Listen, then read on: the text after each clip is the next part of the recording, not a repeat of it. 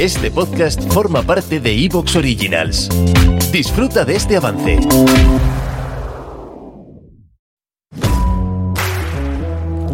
Hola, hola, hola, bienvenidos y bienvenidas a... Inquiétame. Ay. Hoy gra- grabamos en domingo. Tú no lo escucharás en domingo. Pero es- estamos con la tormenta esta de Canarias. ¿Cómo se llama? Hermine, ¿eh? Está cayendo una de agua. Desprendimientos agua por un tubo. La- las alcantarillas no están preparadas para la que está cayendo. Sí, hay mucha gente... ¿No Es- podemos salir? No podemos hacer nada. Así que, ¿qué hacemos? Pues grabar episodios. Y el de hoy habla sobre el insomnio y la importancia de dormir, de dormir bien, porque según los datos de la SEN, es decir, de la Sociedad Española de Neurología, atento a la jugada, porque el 25 y 35% de la población adulta parece padecer insomnio transitorio y entre un 10 y un 15%, que por cierto, ya te digo, son 4 millones de adultos españoles, sufre de insomnio crónico. Así que sí, tú puedes ser una de esas personas a las, a las que les cuesta dormir y todos sabemos que dormir es muy importante, pero ¿por qué pasa esto, Carla? ¿Por qué hay tanta gente que, que le cuesta dormir? ¿Qué está pasando? ¿Qué, qué, qué, qué- es esto? Yo creo que es otra de las cosas que nadie nos ha enseñado. Es algo súper primordial en la vida de cualquier persona. Es un aspecto básico y es algo por lo que siempre preguntamos. Y nadie, sinceramente, nos ha enseñado a dormir. O cómo se debe dormir, o cómo tengo yo que prepararme para llegar a la hora de dormir. Eh, sí, es verdad que una de las cosas más o menos que todos conocemos es el tema de por lo menos tener un horario, ¿no? Una rutina. Por eso normalmente eh, en fin de semana, según la persona, se trastoca o incluso en verano se suele trastocar bastante el sueño. Suele aparecer más insomnio en vacaciones. Porque no tienes la rutina del trabajo y todo esto, entiendo. Exacto, porque ya no tienes ese horario estable, sino que a lo mejor te permite eh, dormirte un poco más tarde, levantarte más tarde. Eh, aparte también si haces viajes y demás, también puede influir en tu horario de sueño. Stop. Carla, haz así con el micro. Póntelo así. Así, delante de, delante la boca, así, así, en plan, como si, A ver, como si fuera una extensión de ti. Exacto, o sea, eso es. sí. y Ahora sí. Ah, Las horas de luz también influyen un montón. A, eh, a más horas de luz, en teoría estamos más activos, también dependiendo de- del horario en el que uno se levante. Pero Sí, pero yo luego conozco a gente que duerme de día. Sí, a ver, pero no se descansa igual.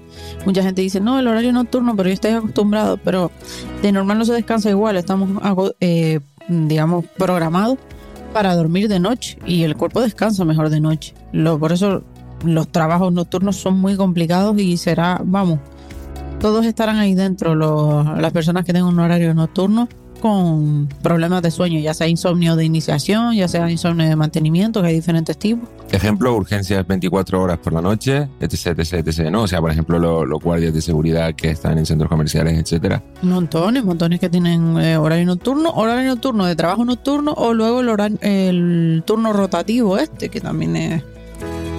Claro, porque la rutina se te descarrila absolutamente, ¿no? Pasas a dormir de día, después el siguiente día duermes de noche y así pues va... Ok, pero asumamos que tenemos un, un- un- un horario em, más eh, normal, Normativo, no sé. sí. Sí, ok. Diurno. sí, sí, sí. Eh, que no somos crepuscular. Bueno, sí, somos. En fin, ¿qué, qué, qué pasa? O sea, yo entiendo que es el estrés, mala higiene del sueño, cosas así, ¿no? Sí, evidentemente el estrés influye en todo. no es ninguna novedad. El- la rumia, ¿no? Eh, sí, otra de las cosas puede ser la rumia, el propio estrés que me genere la, la, la vida que yo estoy llevando o lo que sea. el run run por la noche. Y luego la rumia por la noche, que muchas veces no llevamos esas preocupaciones a la cama. Eh, ¿Qué pasa? También es que mm, la mala higiene del sueño quiere decir que nosotros estamos llevando unos hábitos al final del día que nos imposibilitan dormir adecuadamente.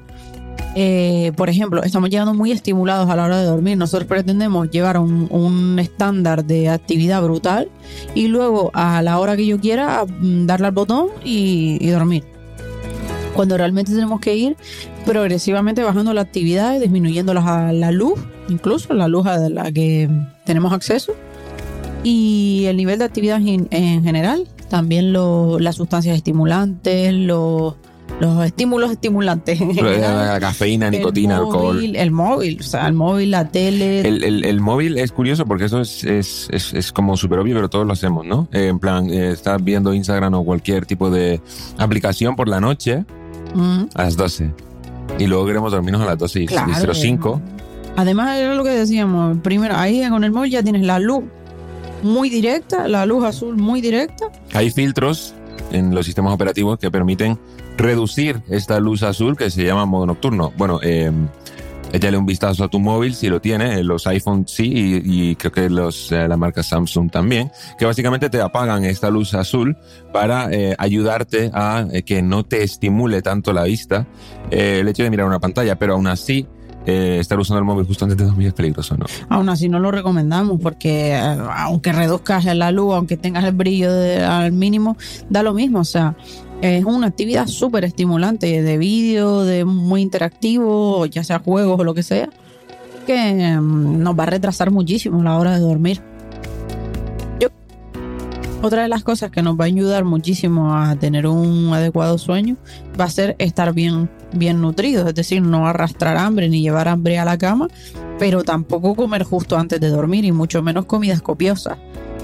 Aparte de eso, lo que habíamos hablado de los estimulantes a la hora de la alimentación, cafeína, azúcar y demás por la noche o justo incluso antes de dormir, el alcohol también. A ver, Carla, nicotina. Carla, ¿sabes qué pasa? Que claro, nosotros estamos trabajando todo el día, trabajamos todo el día. Entonces, claro, llegamos a casa e intentamos hacer todo en las pocas horas que tenemos, ¿no? Que si tenemos que cuidar de los niños y tal, o, o- o si tenemos que estudiar, que si tenemos que coger y, y jugar a X videojuegos o ver X serie de Netflix y además tenemos que hablar con la familia, con nuestro entorno y de- además tenemos que hacer esto y además tenemos que hacer lo otro y pum pum y es imposible desactivarse.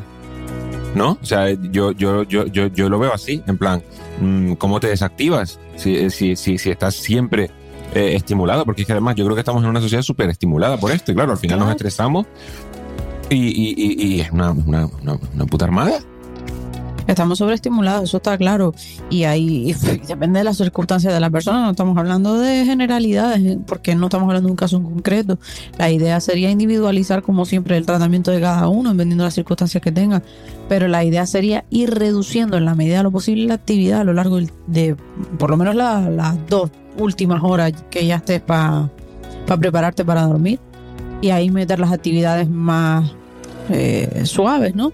A lo mejor puedes meter la ducha, al principio de esas dos horas también puedes meter una cena que tampoco sea copiosa. Puedes ir metiendo pequeñas, mm, pequeñas cosillas que te ayuden luego a conciliar el sueño. O incluso si quieren ver una serie o lo que sea, pues que esa serie no sea excesivamente estimulante. Si quieres leer, pues que sea un libro que no sea tampoco excesivamente estimulante. Si quieres escuchar música, ponte música relajante.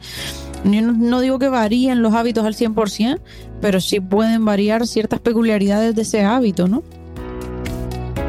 Yo sé que una de las cosas que, que toma la gente para mm, dormir mejor es eh, melatonina.